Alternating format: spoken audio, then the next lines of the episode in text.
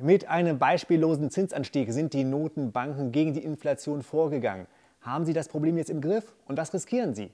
Darüber möchte ich jetzt sprechen mit Ralf Borgsmüller, Partner bei der PSM Vermögensverwaltung in Grünwald bei München.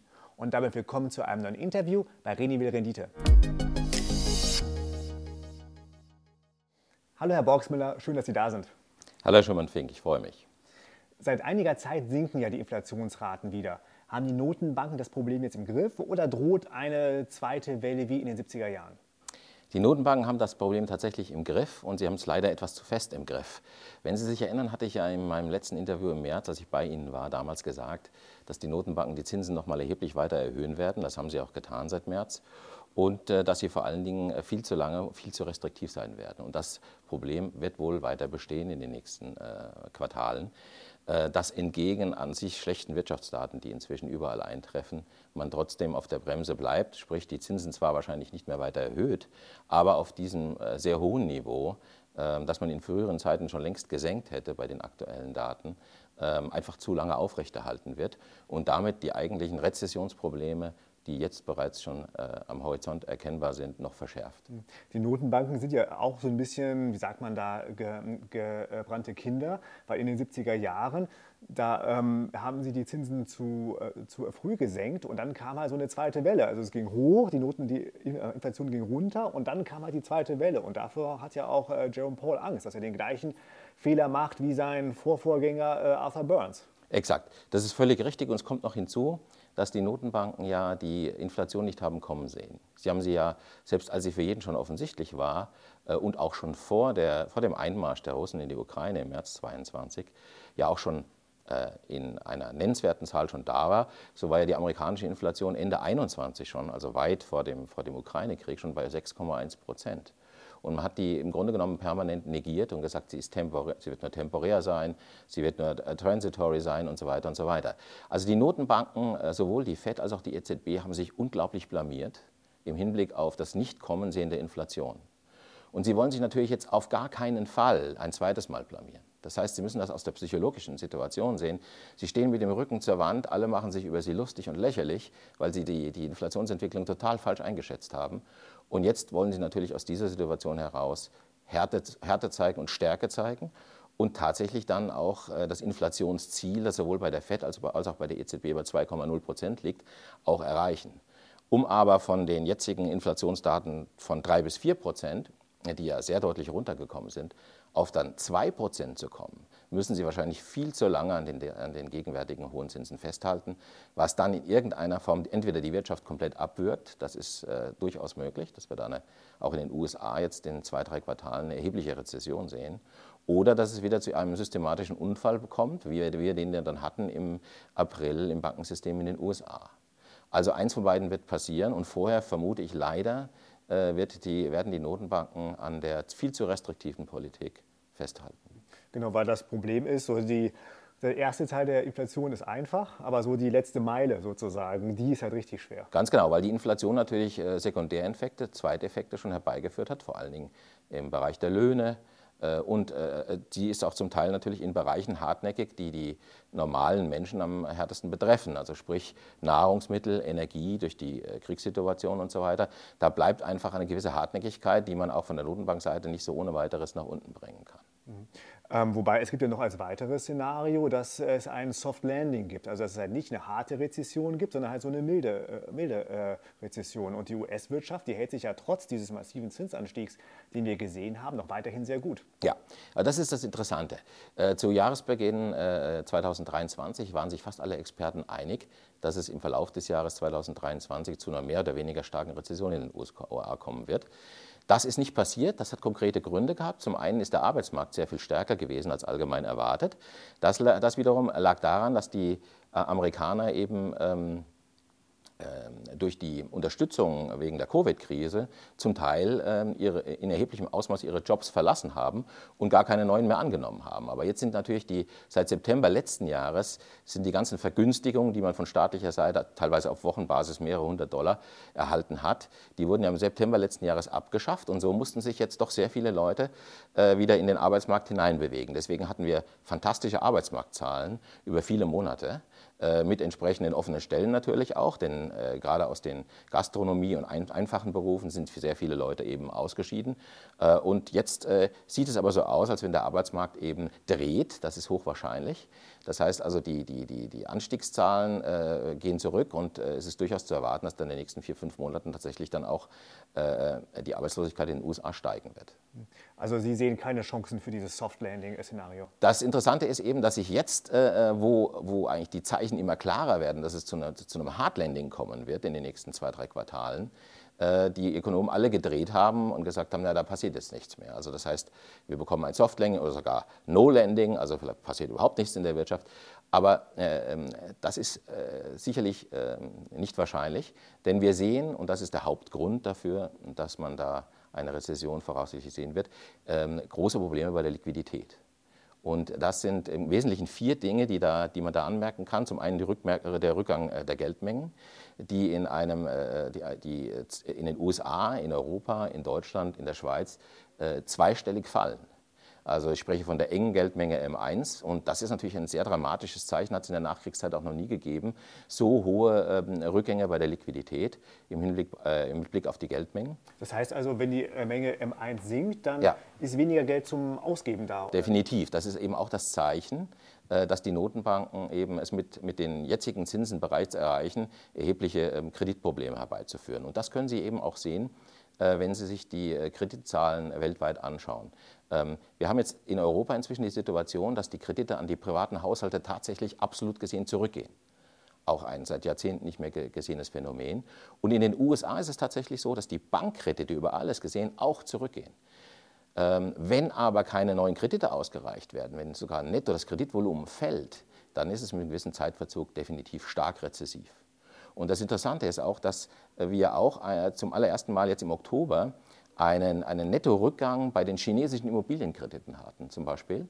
Äh, auch dort äh, ist es das sehr, sehr klare Zeichen, dass der Immobilienmarkt in solchen Schwierigkeiten äh, ist, dass, äh, dass es keinen kein neuen Kreditvolumenszuwachs im Immobilienbereich gibt. Das, äh, das äh, lässt auch für die chinesische Wirtschaft für das nächste Jahr ich sage mal zumindest erwarten, dass es nicht ein fünfprozentiges Wachstum geben wird, was dann wieder Konsequenzen natürlich hat für die, ähm, für die Situation in Europa, für, die, für das Wirtschaftswachstum in Deutschland und so weiter. Also das, das Soft Landing, äh, das jetzt allgemein erwartet wird, das wird sich so nicht darstellen. Deswegen wird auch äh, die Freude darüber, dass die Zinsen nicht weiter erhöht werden, relativ zeitnah umschlagen äh, in eine, ja, im Grunde genommen ins Gegenteil, weil man eben merken wird, dass die Liquidität jetzt schon bereits schwerst angegriffen ist und dass die heutigen Zinsen bereits viel zu hoch sind.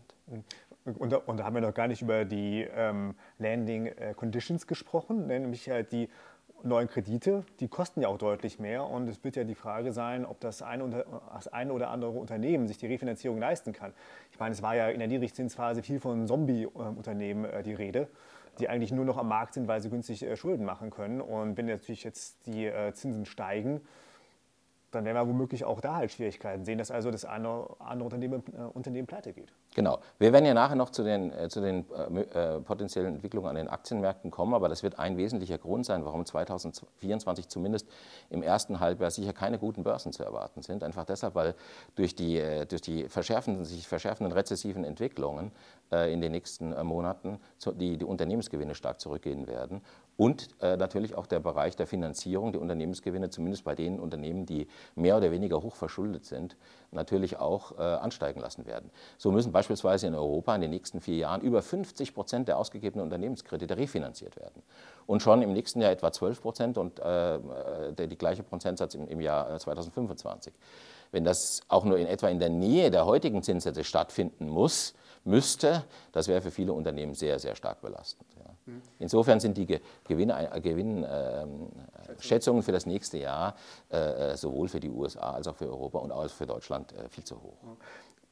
Sie haben jetzt schon das neue Börsenjahr angesprochen. Lassen Sie uns dann noch mal, noch mal ein bisschen näher drauf eingehen. Was ist denn Ihr Blick aufs neue Börsenjahr?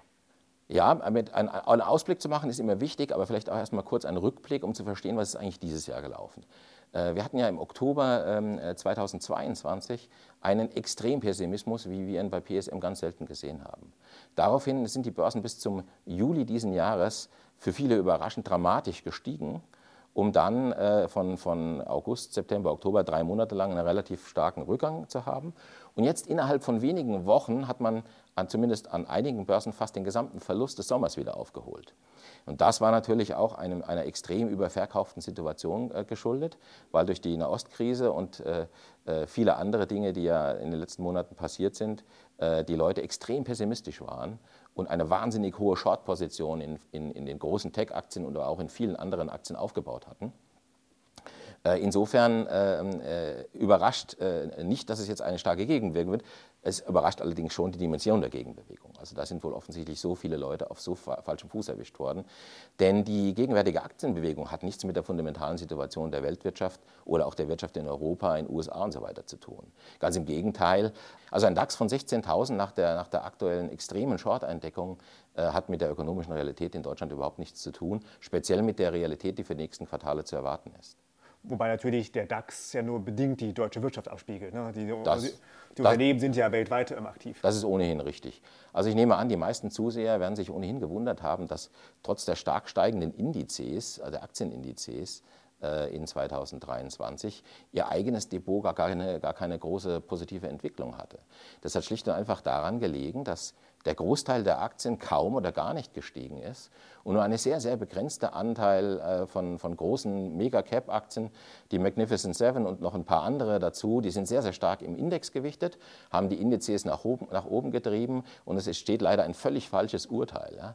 Also ich bin mir sicher, dass viele der Zuseher äh, ähm, noch nicht die Verluste von 2022 aufgeholt haben in ihren Depots.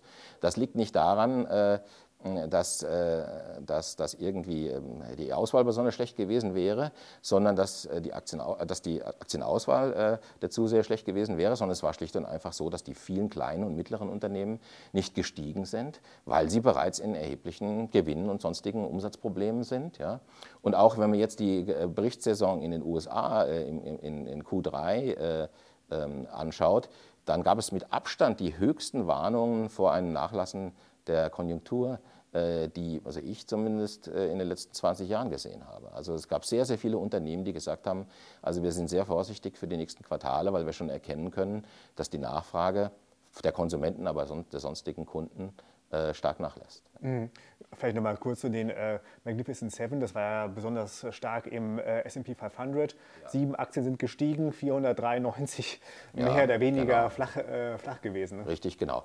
Ähm, das Ganze ist nicht ungefährlich, denn ähm, äh, wie gesagt, es bestand eben auch eine sehr große Short-Position Ende Oktober in diesen Titeln. Man hat jetzt gesehen, die sind alle natürlich fast wie eine Rakete nach oben geschossen, weil sie so stark geschortet waren.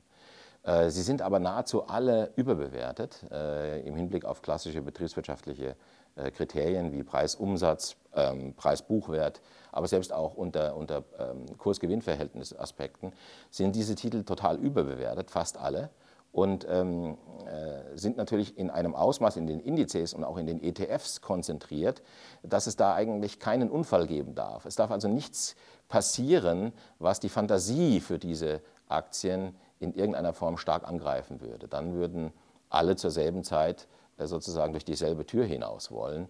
Das wäre dann für die Indizes natürlich, aber auch für diese extreme Konzentration, die wir da haben, äh, sicherlich nicht gut. Ähm, wir sind bei PSM ja über 50 Jahre alt. Wir haben mehrere große Konzentrationen in den letzten Jahrzehnten gesehen. Die haben sich immer auf dieselbe Art und Weise tatsächlich aufgelöst, indem diese Titel dann im Zeitablauf nicht unerheblich gefallen sind. Also es gab zum Beispiel als Beispiel in den, in den 70er Jahren, 73, 74, gab es die sogenannten Nifty 50.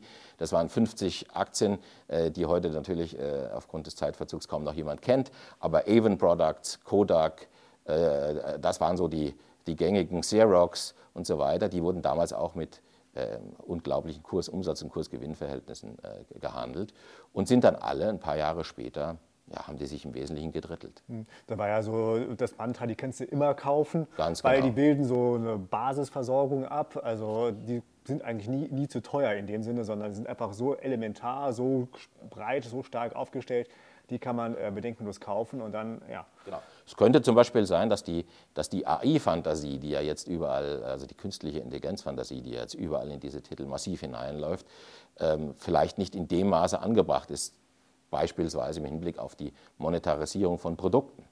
Dass die künstliche Intelligenz natürlich ein, ein gewaltiges äh, Phänomen ist und äh, in den nächsten Jahren ja, Einzug halten wird überall, das ist keine Frage. Die Frage ist nur, wie kann, kann man es monetarisieren. Bei Nvidia zum Beispiel ist es klar, wie man es monetarisieren kann, aber bei vielen anderen Gesellschaften, da wird also Fantasie gehandelt. Ne? Und selbst bei Nvidia, nur mal ein Beispiel zu geben, ist es natürlich so, dass die gegenwärtige Börsenbewertung ja im Grunde genommen äh, mehrere extrem gute Jahre bereits vorwegnimmt. Das heißt, wer heute einsteigt zum über 20-fachen Jahresumsatz 2024, äh, der muss natürlich wissen, da muss alles gut gehen, äh, da muss alles sich auch im Bereich KI, AI entsprechend entwickeln und da darf es auch zu keiner größeren wirtschaftlichen Abschwächung kommen, denn Nvidia macht ja nicht nur die KI- und AI-Chips, sondern die werden natürlich gegebenenfalls dann bei einer wirtschaftlichen Abschwächung bei ihren anderen Chips auch entsprechend Einbußen hinnehmen müssen. Ne? Also das heißt, die genannten Gesellschaften von Ihnen, Magnificent Seven und, und die vielleicht äh, noch angehängten 10, 20 anderen Aktien, die die Indizes bestimmen, die sind exzellente Unternehmen, um das nicht falsch zu verstehen. Die werden sehr gut gemanagt, das, das sind herausragende Produkte. Nur entscheidend ist, was wird an der Börse bezahlt dafür. Und das ist natürlich äh, nicht mehr reell. Und natürlich, wie gesagt, hinzu kommt diese große Konzentration, die, ähm, ähm ja, die sehr gefährlich ist. Also wir würden auf den heutigen Niveaus auf keinen Fall dazu raten, in diese Titel einzusteigen. Ganz im Gegenteil, man sollte eigentlich das, diese extreme Eindeckung, diese extreme Aufwärtsbewegung dazu nutzen, das als Weihnachtsgeschenk sehen und äh, tatsächlich äh, entsprechend Gewinne mitnehmen. Weil ähm, wenn es eben zu einem Hardlanding in den USA kommt, was sehr wahrscheinlich ist, dann werden auch diese Titel natürlich äh, bei Umsatz und Gewinn äh, entsprechende Einbußen erleiden. Das war jetzt so ein bisschen so der Rückblick auf 2023. Ja. Jetzt lassen Sie uns nach vorne schauen auf 2024. Was ähm, erwarten Sie da fürs Börsenjahr? So ein paar Andeutungen haben Sie ja schon gemacht. Ja. Also äh, wir haben ja jetzt äh, im Regelfall von November bis äh, Januar äh, saisonal eine sehr, sehr gute Zeit für die Aktien. Wahrscheinlich wären sie ohnehin etwas gestiegen äh, in diesem Zeitraum, auch wenn es nicht zu diesen dramatischen Short-Entdeckungen ähm, und dem aufgrund des hohen Pessimismus gekommen wäre. Dass jetzt aus, von diesem Niveau noch eine große Weihnachtsrallye stattfindet, äh, die ja auch allgemein noch erwartet wird, ist nicht sehr wahrscheinlich.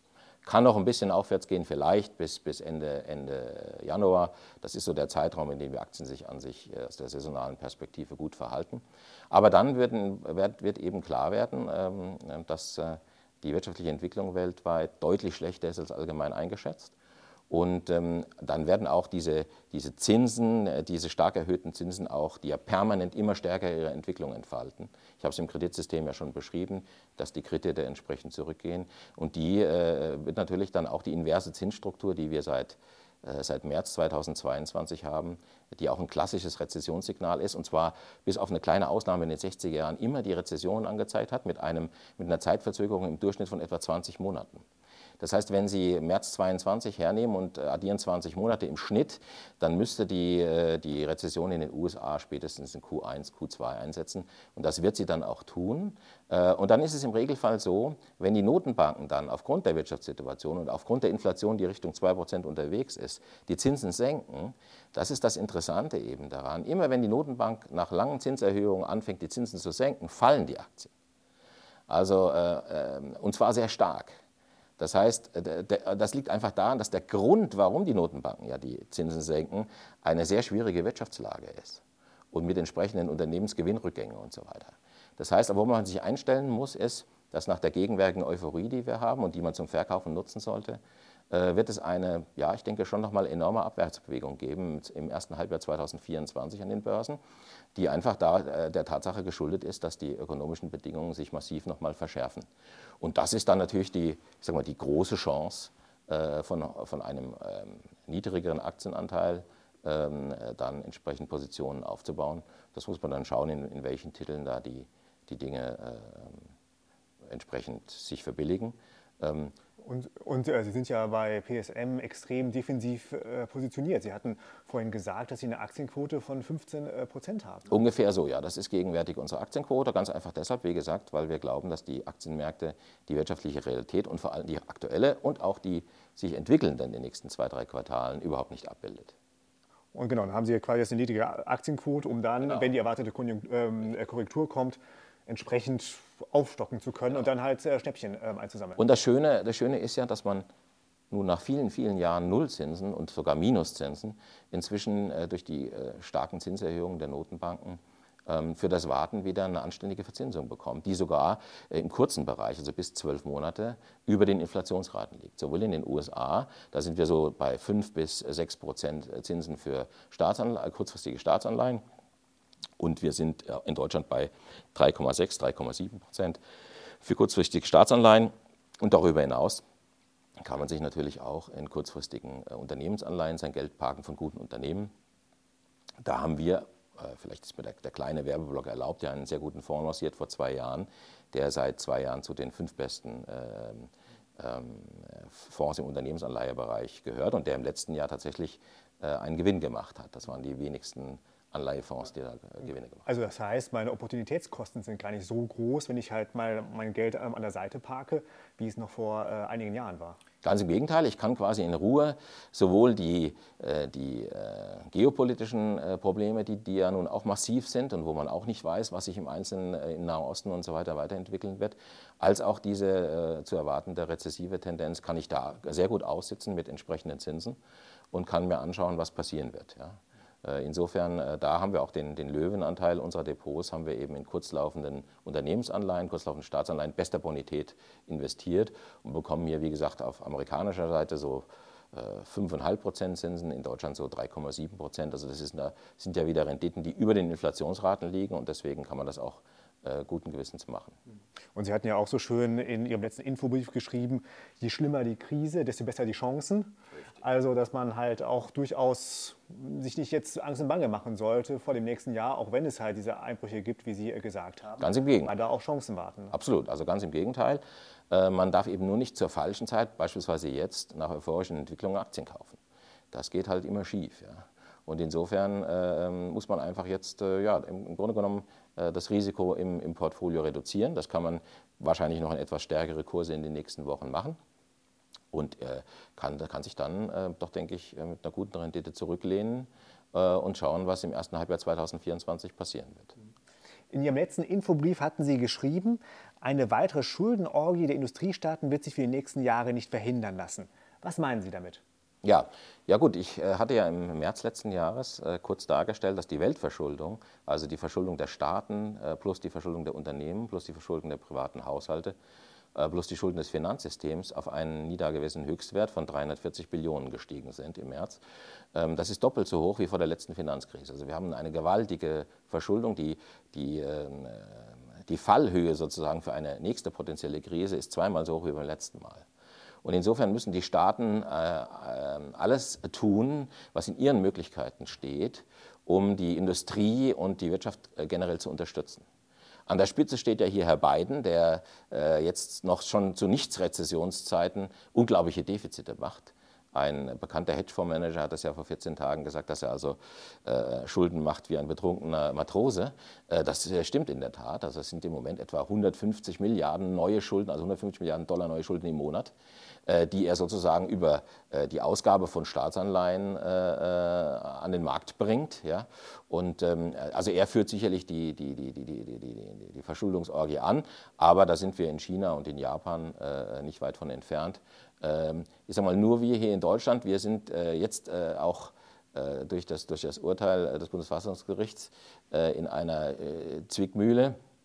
Wir müssen jetzt eigentlich zur völligen Unzeit in Anführungsstrichen sparen äh, es wird interessant sein, wie die Regierung äh, sich da irgendwie rauswindet, ohne dass sie beispielsweise den Konsum stark beschädigen würde, wenn sie da irgendwelche Hilfsmittel für Stromrechnungen, Energierechnungen und so weiter jetzt zurücknehmen würde. Dafür kann man eigentlich nur dringend abraten. Aber würde halt diese ganze Verschuldung, von der Sie gerade sprachen, nicht eher dafür sprechen, dass jetzt mal eine Zeit der Sparsamkeit äh, angebracht ist und keine neuen weiteren Schuldenorgien? Ja, das ist natürlich äh, vom Prinzip her richtig, nur wenn, wenn eben die Liquidität und das Kreditsystem in Schwierigkeiten ist, dann gibt es ja nur wenige Institutionen, die dagegenhalten können und auch letztlich dagegenhalten müssen. Weil sonst gehen wir, wie gesagt, aufgrund der äh, Weltverschuldung äh, von 340 Billionen ganz, ganz schweren Zeiten entgegen. Daran hat ja keiner Interesse, weil das dann letztlich zu hoher Arbeitslosigkeit und zu allen möglichen sonstigen Problemen führt. Das heißt, dass dann die Notenbanken wieder zur Hilfe kommen müssen. Richtig, die müssen zur Hilfe kommen. Und äh, wie gesagt, Staaten und Notenbanken werden ohnehin äh, nach vorne schauend immer wieder die, die ökonomischen Probleme durch eine, einmal gezieltes Gelddrucken und durch äh, stark steigende Schulden lösen. Und da ist ja Ihr Mantra seit einigen Jahren, Inflation oder Bankrott sind das Schicksal der, der Weltwirtschaft. Genau, richtig, weil die Verschuldung einfach inzwischen rein nominal gesehen solche Größenordnungen angenommen hat und auch in Relation zum Weltbruttosozialprodukt, was ungefähr bei 100 Milliarden liegt, äh, bei 340 Prozent steht. Das heißt, die Welt ist so abenteuerlich verschuldet, dass wir nicht einfach, äh, wie soll ich mal sagen, eine wie auch immer geartete Deflation, Depression zulassen können. Wenn wir das tun, haben wir, äh, ja, dann hätten wir schwierigere Verhältnisse als in der letzten Weltwirtschaftskrise 1929. Spricht das alles für, für Gold? Letztlich ja. Also Gold äh, war ja 2022, also in Euro gesehen, eine der wenigen ähm, äh, Anlageformen, die im letzten Jahr gestiegen sind. Gold ist auch in diesem Jahr gestiegen. Äh, dieses Jahr ist allerdings, äh, hat es keine, keine Dollar-Abwertung ähm, gegen den Euro gegeben, sondern eine leichte Dollaraufwertung von ungefähr 2 Prozent. Trotzdem ist das Gold, weil es etwa so 8% gestiegen ist, etwa 6% im Plus gegenwärtig. Also Gold war aus dieser Perspektive äh, dieses Jahr und auch letztes Jahr eine sehr gute Anlage. Es ist überhaupt eine gute Anlage, weil es eben nicht vermehrbar ist und weil es vor allen Dingen kein Bonitätsrisiko trägt. Also wenn Sie nach vorne schauen, 2024, und da sich die Rezession in Deutschland äh, ähm, durch schwächere China-Wachstum, durch Rezession in den USA und so weiter noch deutlich verschärfen wird, äh, dann ist ganz wichtig, dass Sie keine ähm, Anleihen oder äh, Geldanlagen haben, die von, äh, von starken Konjunkturrückgängen äh, leiden. Und ähm, ja, insofern, Gold spielt bei uns bei der PSM immer nachhaltig eine, eine solide Rolle. Ähm, es war nur eine ganze Weile jetzt unter Druck oder ist jedenfalls nicht stark gestiegen. Ähm, äh, weil ja die Zinsen eben sehr stark in sehr kurzer Zeit gestiegen sind. Und der Zins ist der Feind des Goldes. Gold trägt keinen Zins. Äh, Gold sieht vor allen Dingen eben in Zeiten äh, gut aus, wenn der Zins niedrig ist. Deswegen wird Gold auch, denken wir, noch etwas belastet bleiben, vielleicht in den nächsten Monaten, solange die Zinsen so weit oben sind. Aber es wird einen nennenswerten und großen Anstieg wahrscheinlich im Verlauf von 2024 dann bekommen, wenn die Notenbanken anfangen, die Zinsen zu senken. Und das werden sie ähm, aufgrund der Entwicklung wahrscheinlich äh, in Q2, Q3 nächsten Jahres, auch wenn sie viel zu lange restriktiv bleiben werden, ähm, werden sie das tun. Wobei natürlich Gold auch nochmal ein Rücksetzer drohen kann, weil in den, in den, vergangenen Krisen war es ja auch teilweise so, dass der Goldpreis deutlich gefallen ist, einfach weil die Leute Geld brauchten, um irgendwelche Kredite zu bedienen, um irgendwelche Nachschusspflichten nachzukommen, äh, was auch immer. Genau. Das ist auch diesmal durchaus möglich. Der, der Goldpreis ist ja auf 2000 Dollar gestiegen noch vor ein paar Tagen. Da ist ein, sagen wir mal, ein, ein Restrisiko sicher von 100, vielleicht auch 200 Dollar nach unten drin. Das wäre aber dann der Moment, wo man, äh, wenn man kein Gold besitzt als Vermögensinhaber, in jedem Fall dann erste Käufe dann auch tätigen sollte. Diejenigen, die Gold schon haben, sollten das einfach durchhalten und vielleicht noch etwas zukaufen. Wir haben einen Goldanteil bei PSAM so von 10 bis 15 Prozent je nach Kunde, auch schon sehr, sehr lange. Also Gold war ja eine der Anlageformen, die in den letzten 20 Jahren mit am stärksten gestiegen sind. Mhm. Wobei natürlich da auch, ähm, auch noch spannend ist, dass Gold ja inzwischen noch so eine weitere Rolle erfüllt. Vor allem die Schwellenländer der Notenbanken kaufen ja sehr stark Gold. Dass also irgendwie auch da halt ähm, Gold so eine Art Absicherung vor geopolitischen Krisen sein könnte. Richtig, richtig. Denen ist es in der, in der, Zwischenzeit tatsächlich auch lieber, statt große Dollarbestände oder große Eurobestände zu haben, ähm, wo man ja offensichtlich sieht seit Jahren, dass in jeder Krise die, das Geld sozusagen beliebig äh, verwässert wird durch Geldmengenanstieg. Ähm, äh, durchaus ein solider Goldanteil in der Notenbankbilanz eine sehr gute äh, Entwicklung, eine sehr gute Absicherung im Regelfall gebracht hat. Wobei natürlich die westlichen Notenbanken das jetzt eher weniger machen. Sind ja vor allem China, Russland und Co. Das ist richtig, aber die haben zum Teil natürlich auch erhebliche Bestände. Also die Amerikaner und auch die Deutschen äh, haben ja äh, nicht unerhebliche Goldbestände. Insofern ist es da nicht so notwendig. Äh, viele dieser kleineren Notenbanken müssen sich erstmal einen gewissen Bestand äh, zusammenkaufen, sozusagen. Alles in, alles in allem, was ist jetzt aus Ihrer Sicht die richtige Anlagestrategie? Ja, wie gesagt, äh, die gegenwärtige Euphorie nutzen, um Aktien zu verkaufen und sich dann äh, ähm, dieses Geld äh, sicher parken und eben zu guten Zinsen und sich mal anschauen, was im ersten Halbjahr 2024 passiert. Sollte es zu, zu der, zu dem, zum Hardlanding kommen in den USA, und dafür spricht, wie gesagt, sehr, sehr viel, ich hatte ja die Gründe entsprechend angegeben, dann dürfte es an den Börsen nochmal erheblich runtergehen. Interessanterweise eben dann, wenn die Zinsen gesenkt werden. Das ist etwas, was die meisten wahrscheinlich historisch nicht wissen, dass es immer dann, äh, wenn die, wenn die Notenbanken anfangen, die Zinsen zu senken, zu starken Börsenabwärtsbewegungen äh, gekommen ist. Man sollte ja vermuten nach dem Motto, oh, jetzt senken sie endlich die Zinsen, jetzt können die Aktien hochgehen. Aber das ist eben tatsächlich im Regelfall nicht der Fall, weil der Grund, warum die Notenbanken die Zinsen senken, ist ja eben, dass äh, die Wirtschaft sich in Schwierigkeiten befindet.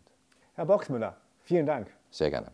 Und wenn ihr regelmäßige Informationen von Ralf Borgsmüller haben wollt, dann schreibt ihm eine E-Mail. Seine Adresse findet ihr in der Beschreibung.